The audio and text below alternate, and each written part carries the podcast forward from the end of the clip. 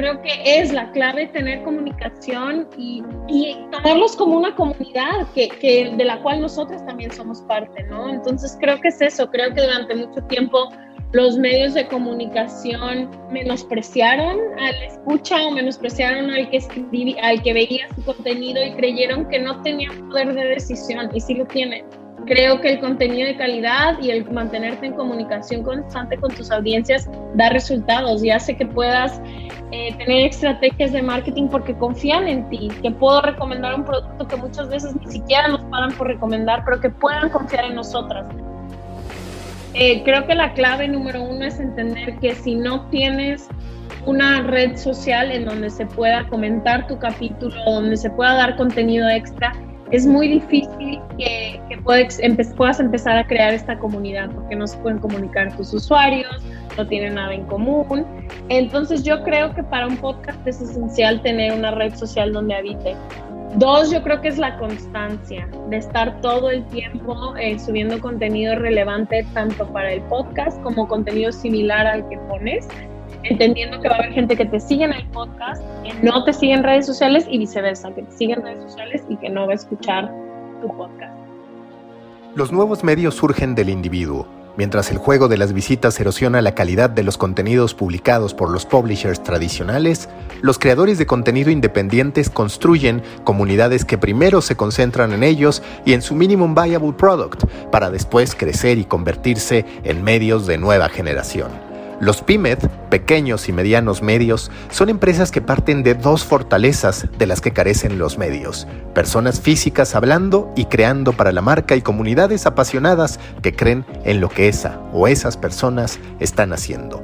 Es Ashley Frangi, fotógrafa, podcaster con Se Regalan Dudas y hoy también co-CEO de Dudas Media, la empresa que ha creado junto con Leti Sagún y Paulina Herrera para convertirse en un medio de nueva generación que lo mismo desarrolla branded podcast que amenaza con dejar obsoletos a medios de comunicación enfocados en algoritmos y en cantidad más que en calidez y calidad para los usuarios. Yo soy Mauricio Cabrera y este es The Coffee, temporada 3, episodio 4. Comenzamos.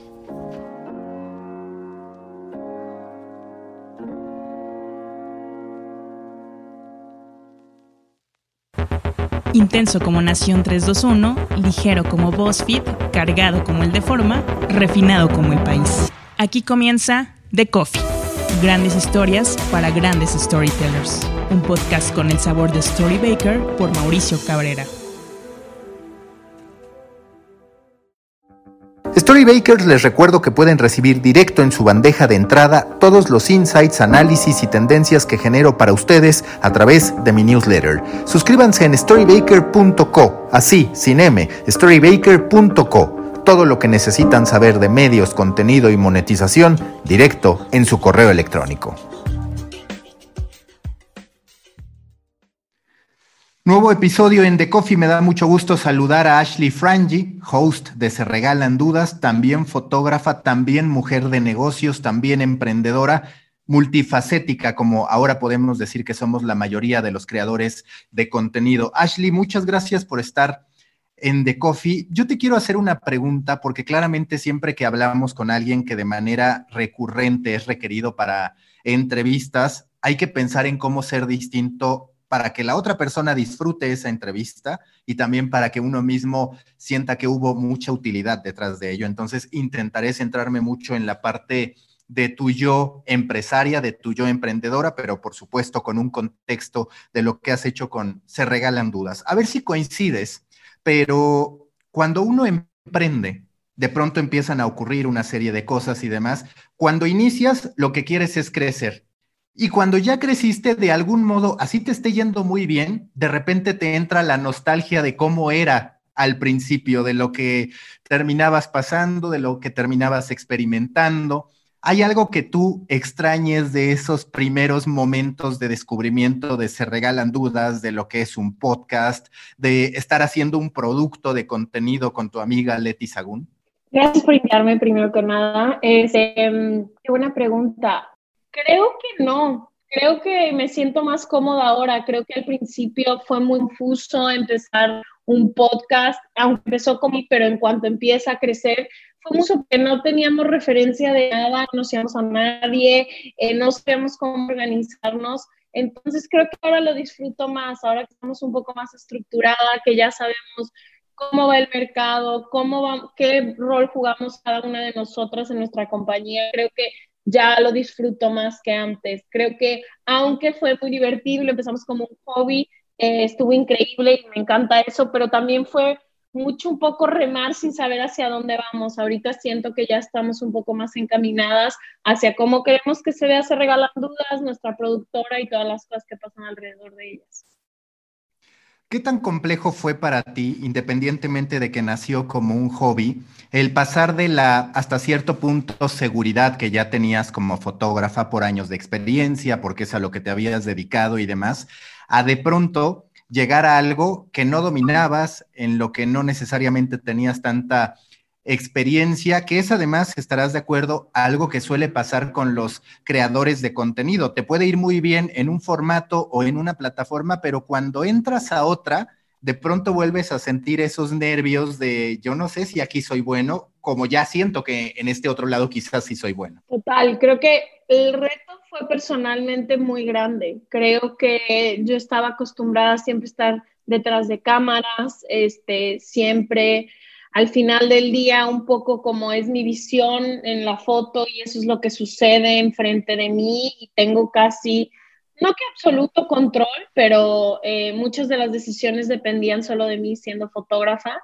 Eh, y para mí fue muy difícil eh, empezar una vida que es tan pública, hablar de temas que son muy complicados y la única forma de trabar la conversación es hablando de, de mis experiencias entonces, al principio sí fue muy difícil, porque te digo, suelo ser un poco más, pues no, no suelo ser muy, nunca había sido tan pública, nunca había contado estas cosas, no siento la necesidad de contarlas, entonces, este, creo que fue muy complicado el, no sé, todo, para mí me costó como un año adaptarme y decir, ok, esto es ahora que he encontrado todo el sentido del mundo y todo el sentido de mi vida en un proyecto como este, pero al principio sí me costó mucho trabajo el entender que Em, pues había muchísimas más personas involucradas, teníamos una audiencia enorme desde el principio. Para mí personalmente sí fue muy complicado pasar de, de ser alguien mucho más underground, pero pasé a ser de algo así a algo que ahora ya es bastante público. Entonces, no sé, creo que el reto para mí fue más reinventarme sin miedo, o sea, como decir, va, sí puedo reinventarme, sí puedo ahora ser esta persona y puedo disfrutarlo muchísimo, que ahora lo disfruto inmensidades, se me hace que tengo el trabajo más padre del mundo. Entonces, sí, creo que fue más a nivel personal y decir, ok, todo lo que me había contado que era, pues ya ahora no voy a hacer, o sí voy a hacer, pero ahora voy a hacer más cosas. Si alguna vez en un caso hipotético llegaran las conductoras de Se Regalan Dudas con Ashley Frangi y le dijeran, queremos que nos ayudes a tener una sesión fotográfica que refleje lo que es se regalan dudas, ¿qué fotografías serían las que tomarías? ¿A dónde irías para decir, para mí esto refleja lo que es se regalan dudas? O sea, creo que el éxito o la esencia de se regalan dudas tiene mucho que ver con la relación que tenemos Leti y yo.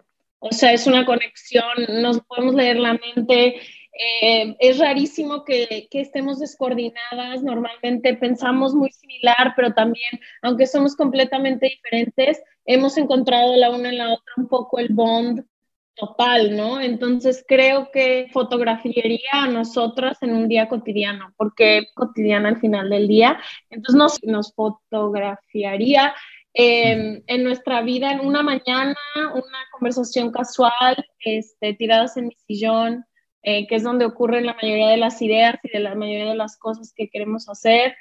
Eh, sí, yo creo que nosotras dos somos la esencia y ese bond que cultivamos durante muchísimos años sin saber que nos llevaría, que hubiera sido de utilidad, que sería de algún tipo de utilidad.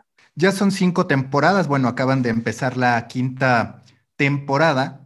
¿Cuál es el episodio que tú dirías, este es el que, no necesariamente el que más me terminó enseñando, porque entiendo perfectamente que todos te dejan algo, pero cuál es el que quizás si tú tuvieras que decidir uno, dices, este hasta cierto punto es el que me marcó, el que me hizo ver algo que no había visto, en fin? Creo que hay varios, hay varios de los testimonios de la gente que viene a contar su idea. Creo que el de abuso sexual para mí fue algo súper fuerte, eh, ver cómo se maneja no solo esta, esta violencia hacia la mujer, pero también entender lo difícil que es presentar una demanda, lo difícil que es salir psicológicamente de ahí. Ese fue uno de los más fuertes para mí. Y otro, uno que hicimos con Gabo Carrillo, este, donde hablamos sobre la vergüenza y qué es la vergüenza y cómo la vergüenza se manifiesta en todas nuestras áreas de nuestra vida, en nuestras relaciones, en la forma en la que pasamos el tiempo, en la relación con nuestro cuerpo. Y no sé, fue un concepto que yo no conocía en aquel entonces y conocerlo fue como, wow, esta es la respuesta de un chorro de preguntas que tengo y muchísimas emociones que siento que no he podido ponerles un poco nombre, entonces creo que esos dos han sido los más fuertes para mí personalmente. A mí siempre me gusta hablar del emprendimiento como si estuviéramos en un videojuego y de hecho la vida también es como un videojuego donde vas superando niveles y a partir de que logras algo entonces se te desbloquean oportunidades. Si tú tuvieras que desglosar esos niveles que han superado Leti y tú, con Se Regalan Dudas y con la empresa detrás que es Dudas Media de la que ahora vamos a hablar, ¿cuáles serían esas etapas que tú dices, este fue el primer nivel, este el segundo, este el tercero, porque significaron una transformación para ustedes? Yo creo que el primero fue llegar al punto donde empezamos Se Regalan Dudas. Creo que aunque empezó como un hobby, eh, ambas teníamos varios años buscando un proyecto que hacer juntas. Entonces creo que el primer nivel desbloqueado para Se Regalan Dudas y decir, va, vamos a hacer este podcast y va a girar en torno a esto y vamos a tener control creativo completo y solo vamos a hacer cosas que a nosotros nos gusten. Creo que ese fue el primer nivel. El segundo nivel creo que fue, pues fue un poco nublado el segundo nivel porque ya estábamos ahí, empezó a tener muchísimo éxito, pero híjole, seguíamos un poco navegando estas aguas como, híjole, ¿cómo, ¿cómo nos organizamos? Nunca habíamos ninguna de las dos tenido gente que trabajara para nosotras o que nos ayudara. Entonces, desde em, aprender a todo lo legal, todo lo administrativo y todo, fueron meses bastante nublados y personalmente para nosotros complicados porque no nos acomodábamos. ¿Quién va a hacer qué tarea? ¿Quién va a hacer tal cosa? Entonces yo diría que el segundo nivel lo pasamos ya que nos supimos acomodar bastante bien y donde dijimos, este es tu rol, este es mi rol. Y yo diría que el tercero sería como ver a Se Regalan Dudas como una empresa sumamente formal y un proyecto sumamente formal, que aunque empezó como un hobby, estamos totalmente estructuradas y estructurarnos a eso. O sea, tener eh, asesores, tener gente que nos aconseja, eh, seguir viendo cómo puede crecerse regalando en diferentes formatos, en libro, en cursos, en la productora, o sea, como que creo que el tercer nivel fue ese, fue el tomarnos muy en serio nuestra chamba y tomar muy en serio el proyecto de Se Regalan Dudas y de Dudas Media y empujarlo y llevarlo a los diferentes formatos que tenemos ganas y que creemos que puede vivir y que creemos que estamos haciéndolo para el servicio de nuestra comunidad. ¿Cuál es la magia del podcast? Porque yo lo que he platicado con gente de medios de comunicación establecidos, incluso con grandes, grandes televisoras, de repente ellos hacen experiencias de marketing que les terminan representando un costo y en cambio muchas veces los podcasters pueden convertir algunos ejercicios que habitualmente serían de inversión para esos medios, para esas estructuras, en una posible fuente de monetización. Es decir, llega a tal grado el clic entre la audiencia y el creador de contenido que hay un ingreso lejos de un egreso, por así decirlo, cuando terminas construyendo algo. Para ti, ¿qué es lo que destaca del podcast y posiblemente también de YouTube y demás sobre otros formatos donde no se construye quizás tanta lealtad con la audiencia o donde no se construye tanto sentido de pertenencia? Qué buena pregunta. Creo que voy a hablar solo de mi proyecto, pero porque no estamos en YouTube ni nada de eso todavía, pero creo que en específico de Se Regalan Dudas, creo que hemos creado esta relación con nuestra comunidad que es mucho de doble caminar, ¿no? Eh, se contestan el 99% de los miles de mensajes que llegan al día, se regalan dudas con historias enormes. Entonces, este, creo que esta confianza, esta vulnerabilidad de ambas partes, se ha ido respetando los canales de comunicación que existen entre ellos hacia nosotras y viceversa, de nosotras hacia ellos. Entonces creo que lo que pasa y por qué existe tanto clic es eso, esos dos canales de comunicación abierta. Al final del día, quienes nos escuchan van diciendo quiénes son los invitados, nos van sugiriendo cuáles son los temas, nos van, nos van cooperando en el libro que escribimos, van comprando los cursos que hacemos. Entonces, creo que ha sido,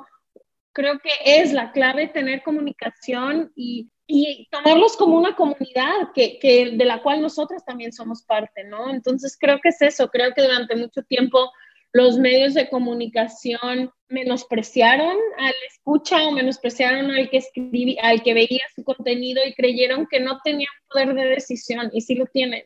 Creo que el contenido de calidad y el mantenerte en comunicación constante con tus audiencias da resultados y hace que puedas eh, tener estrategias de marketing porque confían en ti, que puedo recomendar un producto que muchas veces ni siquiera nos pagan por recomendar, pero que puedan confiar en nosotras. Y creo que otra cosa muy importante es que creo que tienen la confianza de que no cambiaríamos la calidad del contenido por ningún, eh, ningún deal comercial de ningún tipo. Y que eso déjame compartirte es lo que siempre cuestiono de los medios, yo que soy como juez y parte en la industria de los medios, porque digo, a ver, si te quieres ir a la automatización, no le vas a ganar a Facebook, a Google, a todos los gigantes tecnológicos.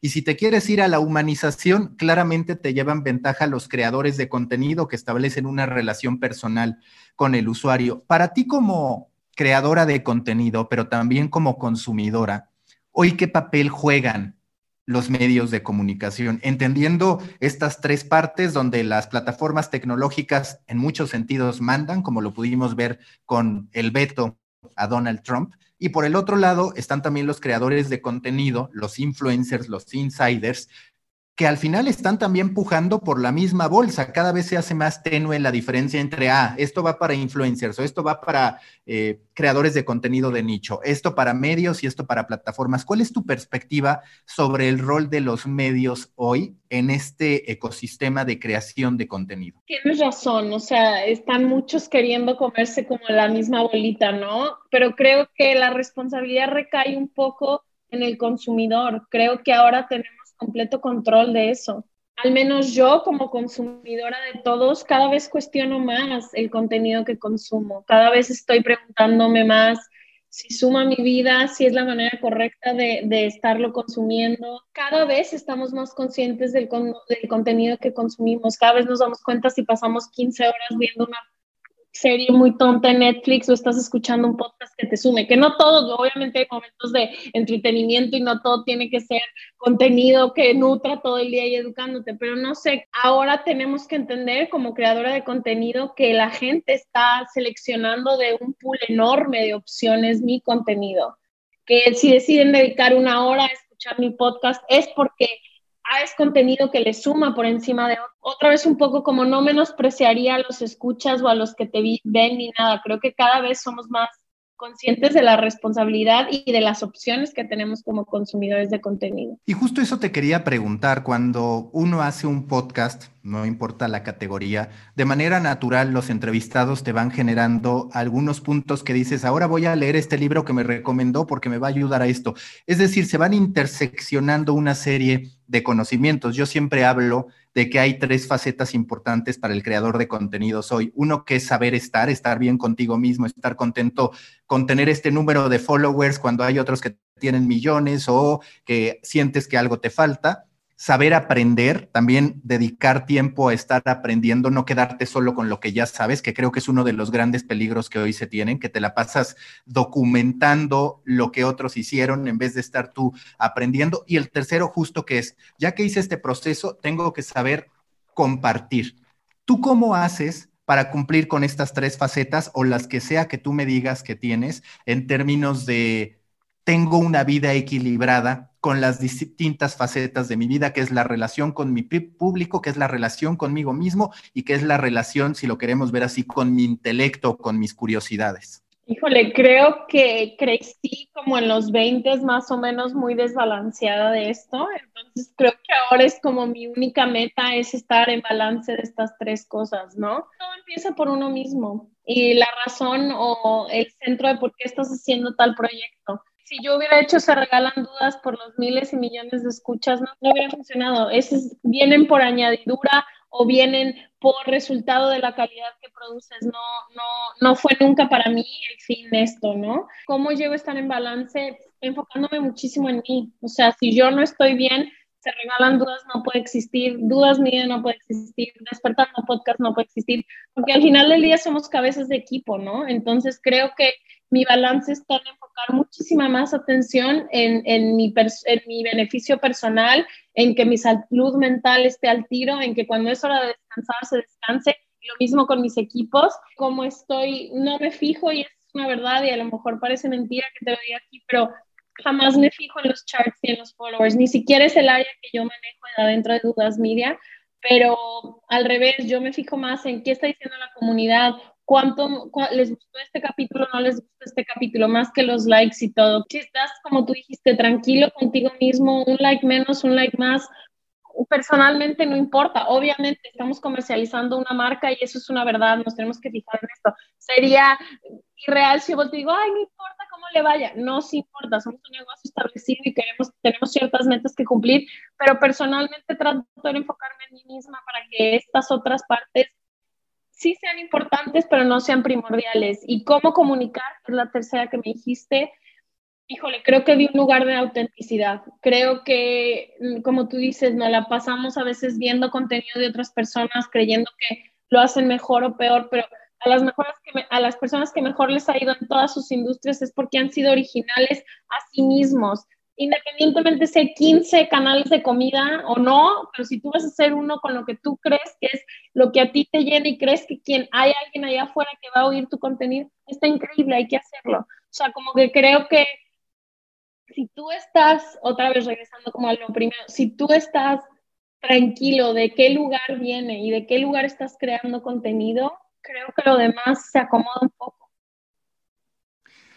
Oye, y hablando de este proceso, ¿en qué punto ustedes dicen, el podcast va bien, ha empezado a monetizar, pero no somos solo eso, queremos ser, digamos, una empresa de medios que cree contenido, que ayude a más gente o a empresas a poder tener su podcast, su espacio.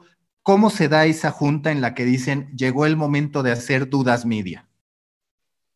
Mira, tenemos con, eh, desde que empezamos, hemos estado con Pau, que ha sido nuestra manager y ha sido un, un, elemento fundamental para Se Regalan Dudas. Como al año y medio, dos, de que, no, como al año y medio de que Se Regalan Dudas ya estaba bastante establecido y ya estaba, pues, funcionando un poco, entendimos su ADN perfecto, cómo se puede comercializar, cómo, qué queremos hacer y qué no queremos hacer. Eh, nuestra comunidad, y por eso te digo la importancia de estar siempre en contacto con tu comunidad, nuestra comunidad nos pedía herramientas diarias, todos los días. ¿Qué más puedo escuchar? ¿Qué más puedo leer? ¿Qué más puedo hacer?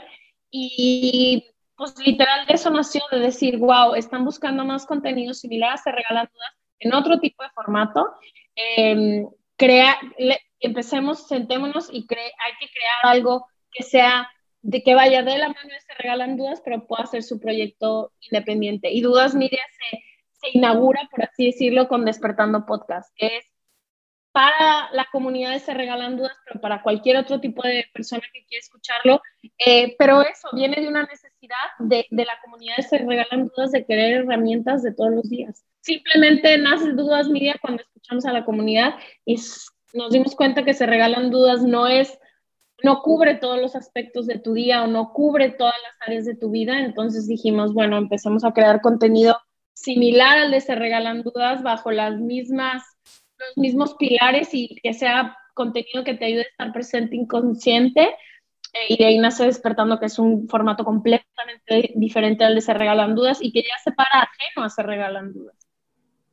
¿Y cuál es el proceso creativo que ustedes siguen para Despertando Podcast, que hoy ya supera los 8 millones de descargas. ¿Cómo es que ustedes dijeron, lo vamos a hacer así, este va a ser el proceso creativo? Y cómo también ustedes ahí, vaya, no es que sea un tema de protagonismo, pero digamos que es un producto en el que no necesariamente ustedes son las figuras, más allá de que están involucradas en el proceso. Sí, total, somos las productoras, pero Despertando vive sin nuestra imagen, sin nuestro, sin nada. Em, es muy particular, somos tres, ¿no? En nuestra productora, las que somos socias, eh, se empiezan, hay muchísimo brainstorming de atrás, muchísimo. Empezamos siempre, escuché esto, miren esta referencia, leí esto, que creo que es una de las partes que más me define a mí a Leti como personas, siempre estamos tratando de informarnos, de leer, de ver, y, este, y hay muchísimas sesiones de brainstorming, de decir qué falta, ok, nos dimos cuenta que falta un daily, como algo que puedan escuchar todos los días la gente que nos escucha, pero que son quotes, son estos, leemos un libro, recomendamos, y poquito a poquito sí fue como, güey, no hay nada que nos ayude a levantarnos en la mañana y que te ponga intención a tu día. Eh, mucha gente no sabe meditar o no se ha hecho el hábito, entonces fue como eso. Pero realmente creo que somos muy fans y vamos mucho en el proceso de empezar a tirar ideas. Diario les decimos a la gente que trabaja con nosotros y nosotras mismas como sociedad, hay que probar todo, todo. Prueba todas las ideas, manda todas las referencias que encuentres, como que estamos muy abierta a eso y sí destinamos gran parte de nuestro tiempo a sentarnos a pensar en, pues, ¿qué podríamos hacer? ¿Cómo podría existir esto? Y sabes que también somos muy de, de, consultar a cierta gente, como, ay, vamos a hacer esto, ¿qué opinas? Gente que es muy fan del podcast, gente que nos conoce muy bien, que también está involucrada en crear contenido como el nuestro. Sí somos muy de preguntar, si alguien nos dice, ay, el día que quieran yo los ayudo, vamos a tomar la llamada. Y claro que sí, ayúdanos a ver qué opinas de este proyecto. O sea, como que somos muy colaborativas las tres. ¿Recuerdas alguna prueba que ustedes estuvieran convencidas de esto va a funcionar y que al final la respuesta no fuera la que esperaban? no, sí. Em, a principios del podcast, este, yo quería crear, y fue más mi idea que de Leti, pero eh, yo quería crear contenido plus, o sea, que fuera contenido que pudiera ayudar extra a nuestra comunidad como una suscripción pagada. Eh, y en ese entonces, porque fue hace un año y medio, no había los servicios de Internet en español para hacerlo. Entonces nos fuimos con una plataforma en inglés que no tenía opción español y limitó muchísimo nuestra interacción, nuestros usuarios y todo por el lenguaje, porque nosotros estamos enfocadas a Latinoamérica y la comunidad latina en Estados Unidos. Entonces, al final no funcionó, pero se le puso las mismas ganas como las ganas de hacer el libro. Se va a volver a intentar en este año, pero el año antepasado que lo tratamos no nos funcionó. Es decir, pese a eso que ocurrió, donde es cierto, las plataformas no estaban listas en materia del mercado latinoamericano y en lo particular del mexicano, ¿eres optimista sobre estos esquemas de suscripción? 100%, funcionan, los utilizo todos los días y seguro tú también. Cada vez estamos más acostumbrados a las suscripciones.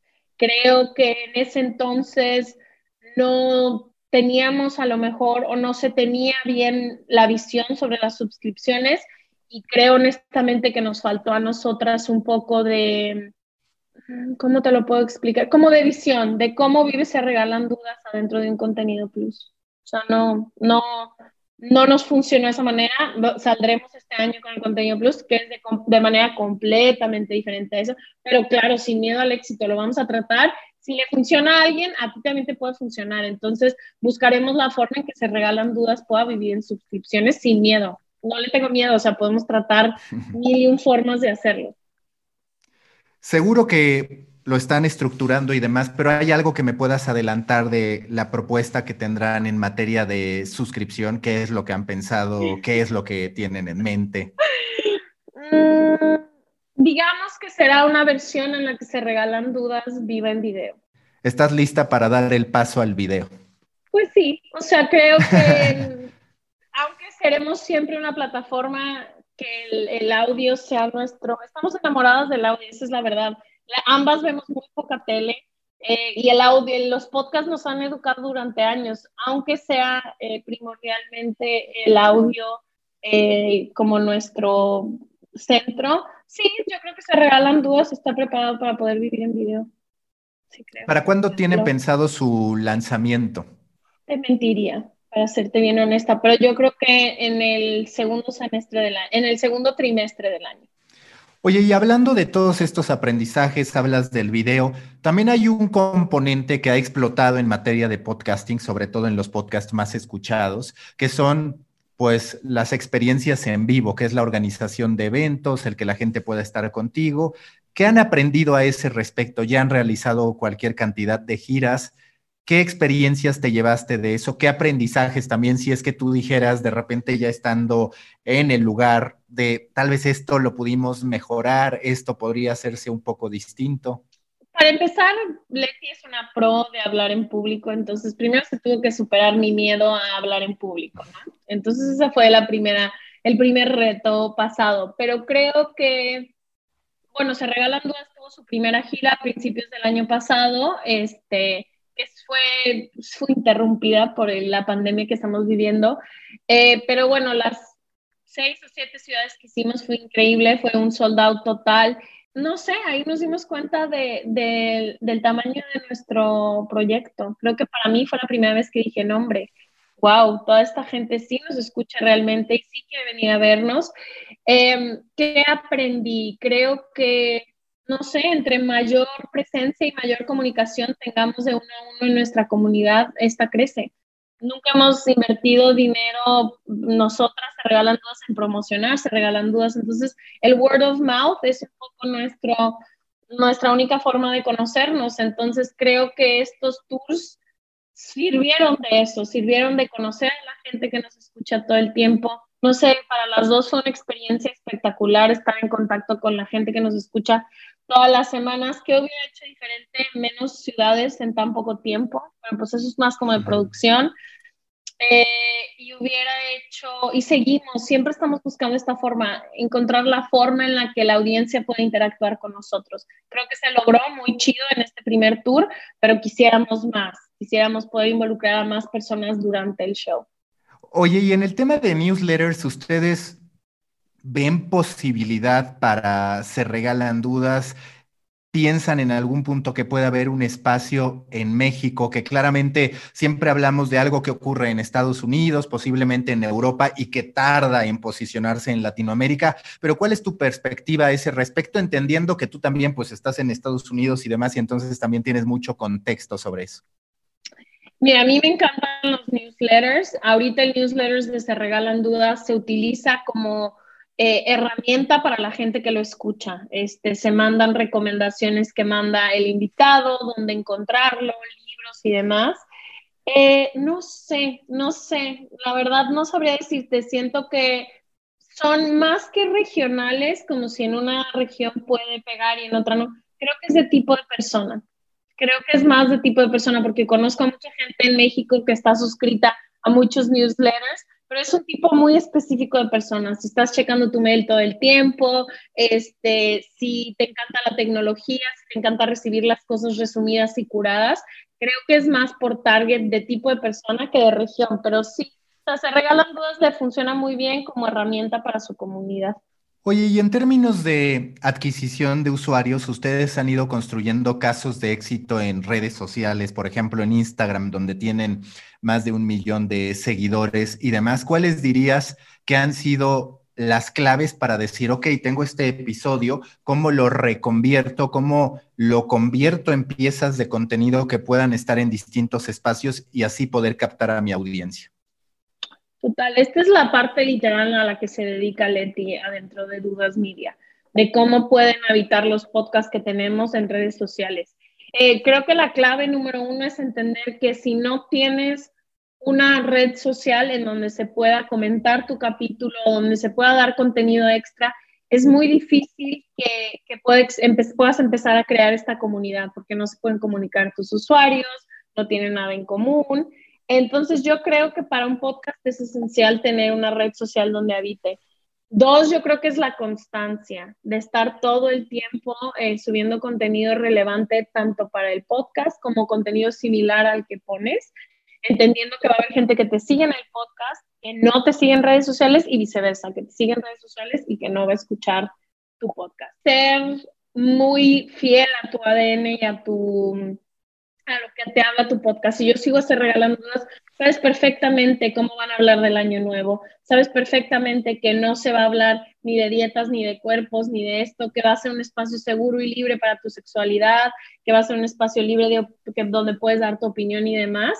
Entonces, no sé, creo que ser muy fiel a tu ADN, pero lo considero de las cosas más esenciales para crear una comunidad alrededor de un podcast. Es tener unas redes sociales al tiro, este, tener un community manager que esté contestando las de estos. Al empezar, Leti y yo, los primeros siete meses, contestamos todos los mensajes solas.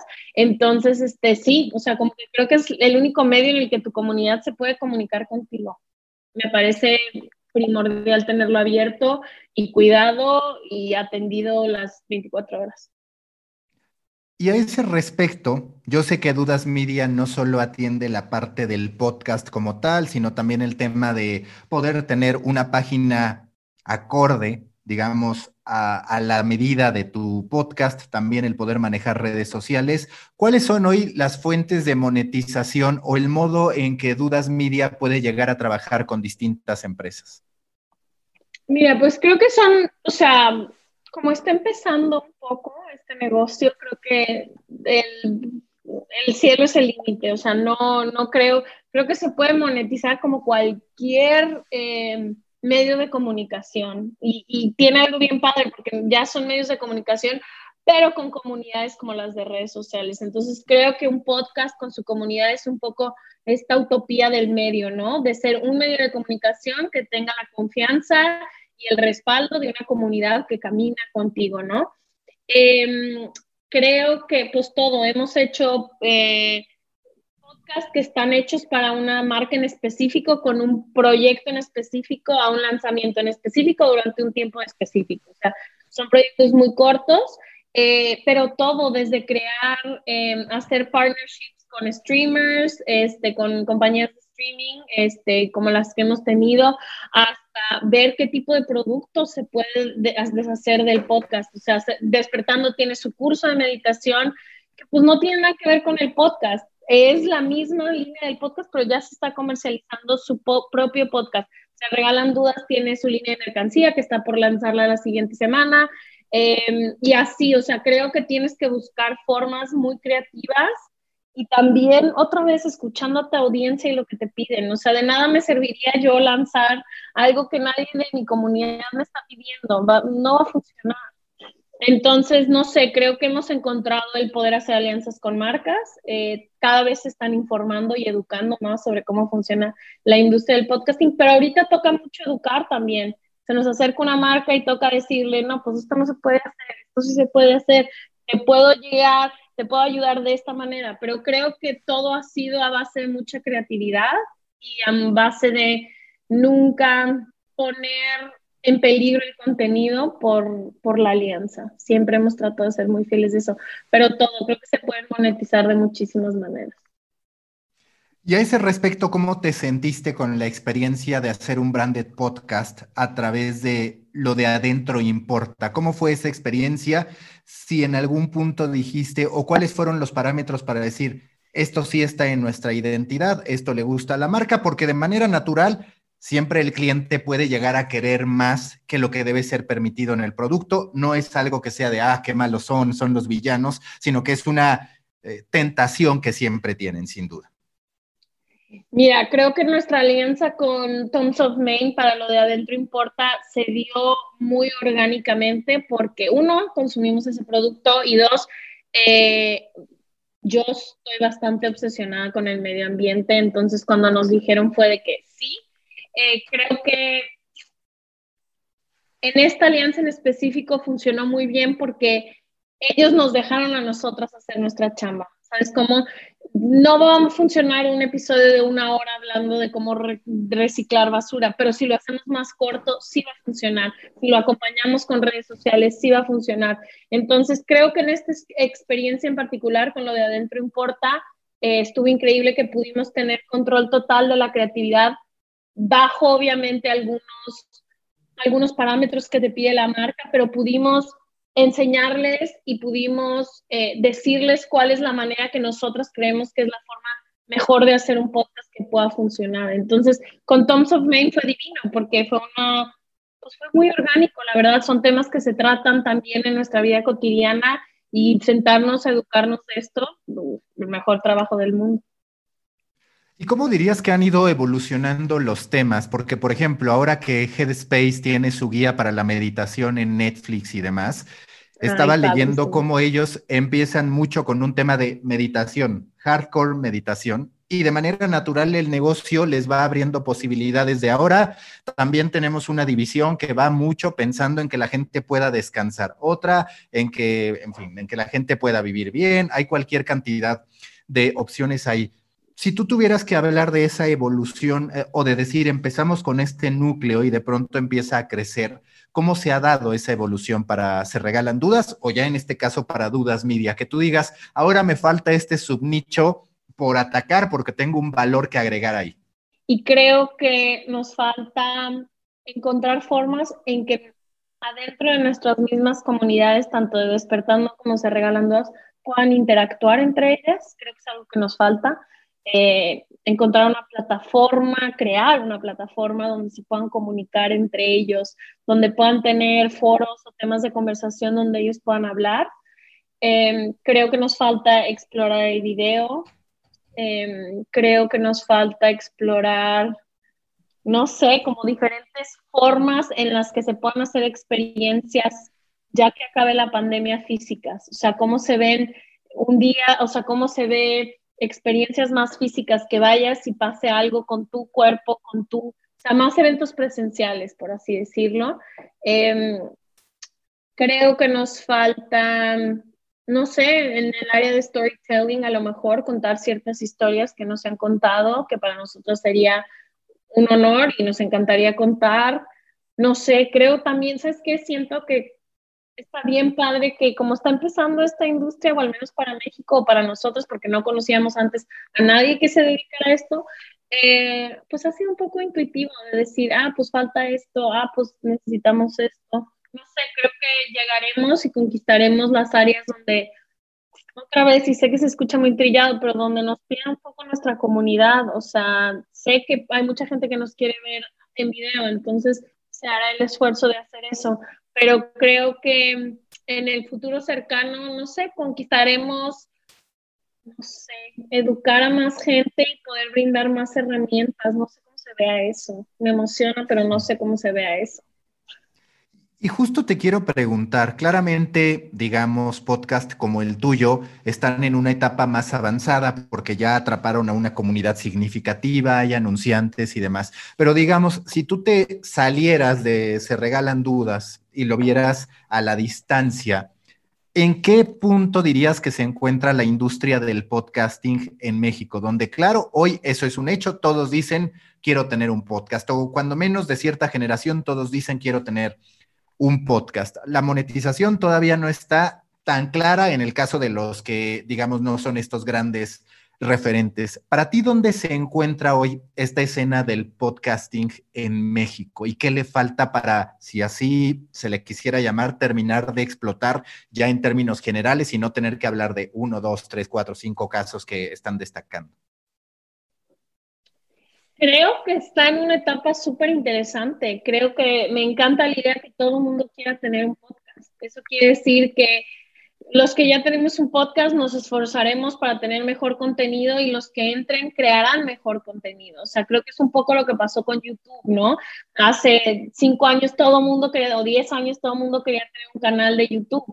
Eh, no sé, se me hace muy interesante, se me hace increíble que estén tomando el audio y los podcasts como un medio de creatividad en todas las industrias, porque ya hay podcast de finanzas, podcast de arte, podcast de libros, de noticias, de lo que tú quieras. Entonces, no sé, creo que está un poco en su auge, está en una etapa bien chida donde ya hay información de cómo hacer un podcast, ya hay grupos donde puedes, este, donde se juntan ciertos podcasteros e intercambiar tips, información.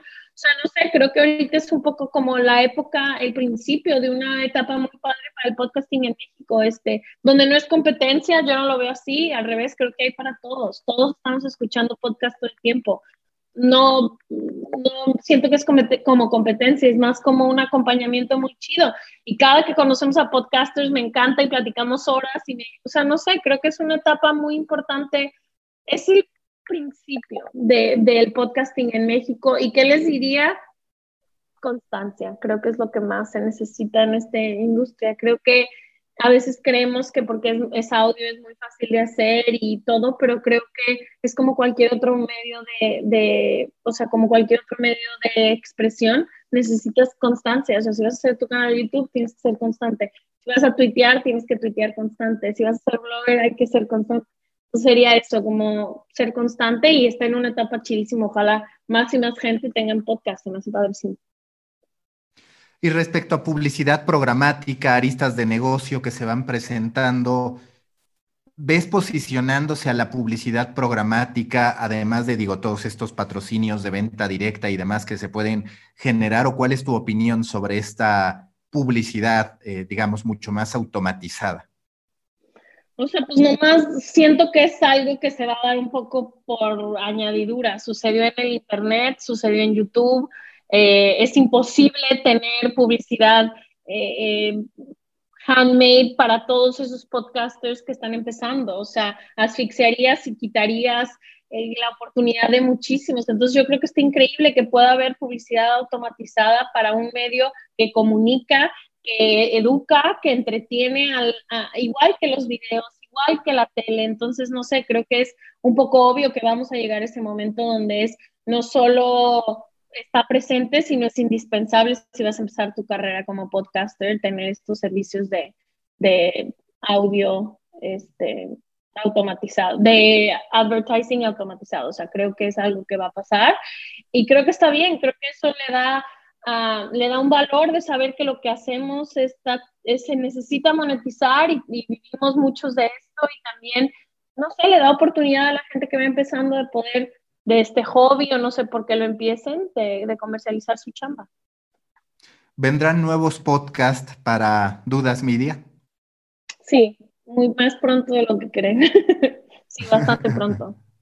¿Cuál, ¿Cuál, es, digamos, la expectativa? Es decir, en sus planes de 2021, seguro que de repente dicen, queremos cuando menos X número de shows lanzarlos en este, en este año.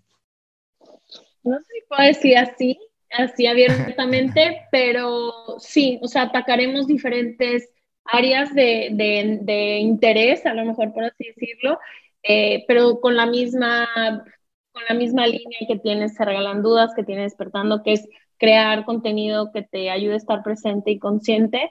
Em, pero sí, yo creo que este año va a haber varias sorpresas, vienen varios podcasts muy padres. O sea, lo que sí no vamos a ver es a Dudas Media haciendo un true crime, por ejemplo. No, sí, ¿por qué no? Claro, imitarnos. No, sí, pero sería muy con el ADN de Dudas Media. O sea, sería muy eh, historias que creemos que no han tenido su micrófono y necesitan ser contadas. Pero sí, o sea, creo que todo lo que hagamos seguirá siendo fiel a esto, pero claro, hay true crimes que son necesarios para este mundo y hay historias que no se cuentan en true crime Sí, yo no descartaría el true crime.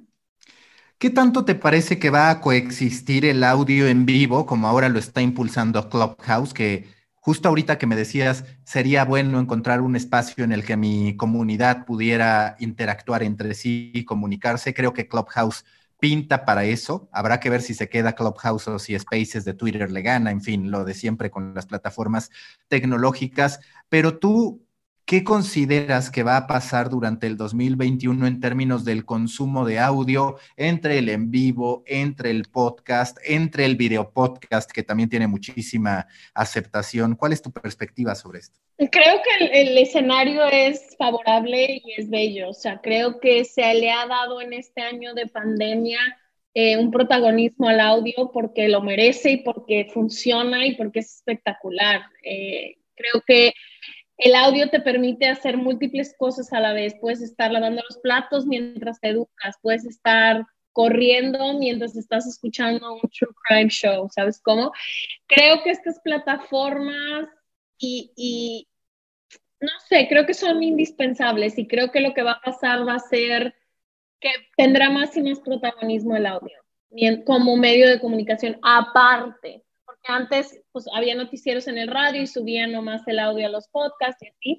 No, creo que ahora sucederán más cosas así. Justo ayer bajé Clubhouse porque vi empecé a ver que muchísimos podcasters lo, lo estaban haciendo sus grupos y demás. Em, no sé, no sé. Creo que va a ser muy interesante ver cómo evoluciona em, un poco informalmente el audio, ¿no? Creo que ahora ya hay stories, es como esta forma de hacer video informal de todo mundo y creo que Clubhouse va a ser eso, va a ser una forma de poder hacer audio de manera un poco más casual, informal, sin tener que sentarnos como tú y yo con un micrófono y hablar y que me hagas preguntas.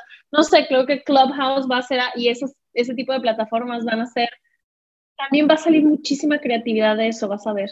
Va a ser como en las stories y como TikTok y así, que de la idea de hacer videos casuales ahora es una de las plataformas más importantes para la generación de abajo no sé, creo que vendrán cosas muy, muy padres de lo que se puede hacer con el audio y todas las barreras que vamos a romper en él. ¿Qué aprendió Ashley empresaria que desconocía Ashley creadora de contenidos? Que nunca es un show hecho por una persona. Que si quieres, eh, no vas a saber todo de todas las áreas, ¿no? Entonces, eh, asesorarse, eso aprendió. Asesorarse a preguntar, a si no se ve algo, eh, pedir ayuda o, intercambiar servicios con alguien. Yo te ayudo en esto y tú enséñame de esto. Creo que eso, eso aprendí, que ningún show es de una persona. Somos, son muchas personas haciendo cosas funcionar. Creo que eso aprendí, como que en estos dos años me he dado cuenta de la importancia que son los equipos y la importancia que es asesorarte y rodearte de las personas necesarias para crear lo que quieres crear. Si pudieras tú, estuviera la lámpara del genio y le pudieras pedir un deseo para una plataforma, una herramienta con la que tú sueñas y no está en las plataformas de podcasting, ¿cuál sería? Que le dijeras a Spotify, a Apple, a Podimo, a la que tú me digas, dame esto, ¿qué sería? Qué buena pregunta. Sección de comentarios. O sea, que puedan comentar sobre donde me escuchas en Spotify, comentarme.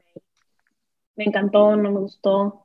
Oye, ¿y qué pasó con esto? Creo que eso, creo que no se han priorizado las comunidades de audio. Por eso la nuestra en Instagram tiene que ser tan importante y por eso dedicamos tanto tiempo a, a ella y esfuerzos en ambos de nuestros podcasts y en los podcasts que vienen siempre van acompañados de eso porque creo que falta priorizar las comunidades del audio. Eso les pediría, que si pueden poner una sección de comentarios. Si tú tuvieras que recomendar un libro, una película, además del libro de Se Regalan Dudas, evidentemente, pero un libro que te haya transformado, que te haya inspirado, ¿cuál sería? Mira, esto va a sonar muy trillado, pero no leo casi nada como de crecimiento personal ni nada de eso, a menos que sean muy específicos, porque me gusta leer pura novela. Eh, y pura ficción. Eh, pero creí que era solo yo y no es cierto de Brené Brown. Creo que es uno de los libros que más me ha liberado como ser humano. Cómo están hechas las emociones es otro libro que me ha volado la cabeza y transformado.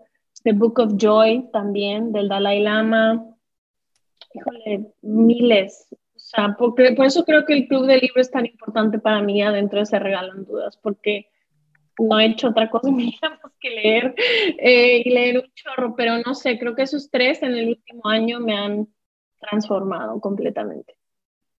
Y que seguro este club de lectura es de lo que más te ha sorprendido, porque a ver, si bien es extraordinario lo que han hecho con el podcast, con las presentaciones y demás, a mí me, me llega a gustar todavía más la calidad, el, la calidez que también puede haber detrás de, 28 mil personas vi que tienen en su club de lectura, que es algo de super nicho. Son 60 ah, ya 60 de, de, algo que en México se dice además que no se lee y se asume que hay muchas cuestiones. ¿Qué es lo que has aprendido de ese club de lectura o qué es lo que dices, esto es extraordinario de esta experiencia? O sea, creo que todo mundo nos hemos, tipo ahorita tú me hiciste una pregunta, ¿qué libro eh, recomendarías? Y creo que muchas personas que quieren empezar a leer no saben qué leer. Creo que cuando estás pasando por un momento en específico y te divorciaste o tuviste una pérdida de un ser querido, em, quieres leer algo, quieres informarte, quieres ponerte quieres estar más consciente de lo que te está sucediendo y nunca sabemos, ¿no? Vas a la Gandhi y es como, ay, no manches, este, pues, ¿qué compro? ¿Cuál me recomiendas? Ves la, el cuadrito de los 10 del, del mes, pero no te dicen si esto es para la depresión que estás viviendo o no. Entonces, no sé, creo que el Club de Libros otra vez esta bella utopía que siempre hemos querido hacer Leti y yo, que nuestra comunidad se ayude entre ellas mismas. Entonces, híjole, a mí me sorprende porque hasta yo, ¿no? Digo de que, ay, este, quiero una, eh, una novela en México, ¿qué han leído?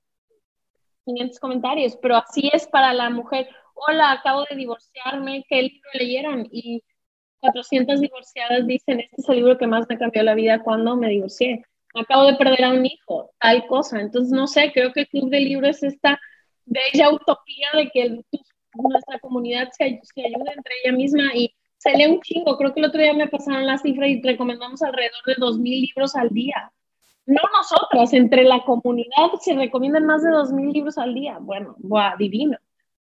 Entonces, no sé, creo que otra vez creo que es nuestra comunidad solo necesitando un espacio para hablar de libros y lo hicimos, es un grupo de Facebook, es lo más sencillo y, divino del mundo porque se recomiendan todo el día libres, les brindamos servicio, hay rifas, hay cosas, claro que sí, pero entre ellas, entre ellas y ellos se ayudan solos a recomendarse libros. Te quiero hacer una pregunta muy de negocios que siempre a la audiencia le llama la atención en términos porcentuales, no de cifras absolutas ni nada. Pero si, si ustedes tuvieran que dividir en branded podcast, en venta directa, en fin, con las distintas divisiones que ustedes tengan, affiliate marketing y demás, ¿qué porcentajes tiene cada una de esas patitas para que otros creadores de contenido digan, claro, esta puede ser un poquito la mezcla a la que yo puedo aspirar, además de muchas otras que seguro que pueden surgir en el camino? Es difícil. Este, debí, haber llegado preparada para esa pregunta, pero creo, me hubiera gustado llegar preparada.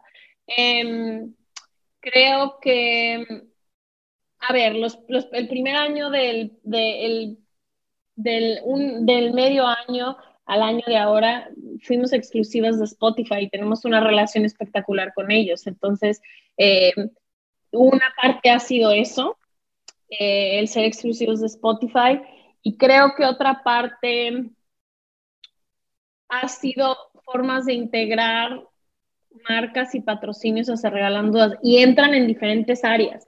O sea, mucho tienen que ver las redes sociales. Creo que pondría gran parte de mi, de mi por ciento ahí por, eh, porque todavía no entienden cómo funciona el audio tanto. Entonces yo me iría mucho por apostar por las redes sociales de mi podcast. Eso sería eso. Eh, no sabría decirte por cientos, pero muy importante también es em, pues la venta de cosas, ¿no? De tanto tour como mercancía, como eh, cursos o lo que sea. Em, ¿Qué más? ¿Con qué más comercializamos? ¿Ustedes, por ejemplo, usan affiliate marketing o no? Por el momento no. El único affiliate marketing que tenemos es entre nuestras empresas. O sea, entre despertando se regalan dudas y viceversa. Pero no, no abiertamente nada. Última pregunta, última pregunta de siempre en The Coffee. Si tú fueras un tipo de café a partir de tu personalidad, de lo que quieres proyectar, ¿qué café serías? Sería un cappuccino semifrío, no muy caliente porque no me gusta muy caliente nada. Em, un café semi, semicaliente. Eh, con leche de coco, este, no muy, no muy fuerte y no muy bajito, normal, en la media me pondría. que levanta, voy a decir de esos ricos que te levantan en la mañana. Muy bien, Ashley, muchas gracias y mucha suerte tanto con Se Regalan Dudas como con todo lo que venga con Dudas Media, que por lo que veo vendrá un True Crime, o al menos como que pareces tener ganas de eso. Ya veremos, ya veremos. bueno, muchas gracias. A ti, muchísimas gracias, Mauricio. Te debo lo de los porcientos, este, te lo voy a bajar para que lo puedas poner en redes sociales o así, te lo voy a bajar con Pau, eh, cuáles son los porcientos en los que dedicamos más tiempo y recursos para poder comercializar nuestro podcast. Perfecto, gracias. A ti, gracias. Bye, Mau. Bye. Busca la próxima semana un nuevo episodio cargado de emprendimiento, endulzado con grandes historias y narrado por grandes storytellers. Suscríbete a The Coffee, un podcast de storytellers para storytellers, un producto de Storybaker por Mauricio Cabrera.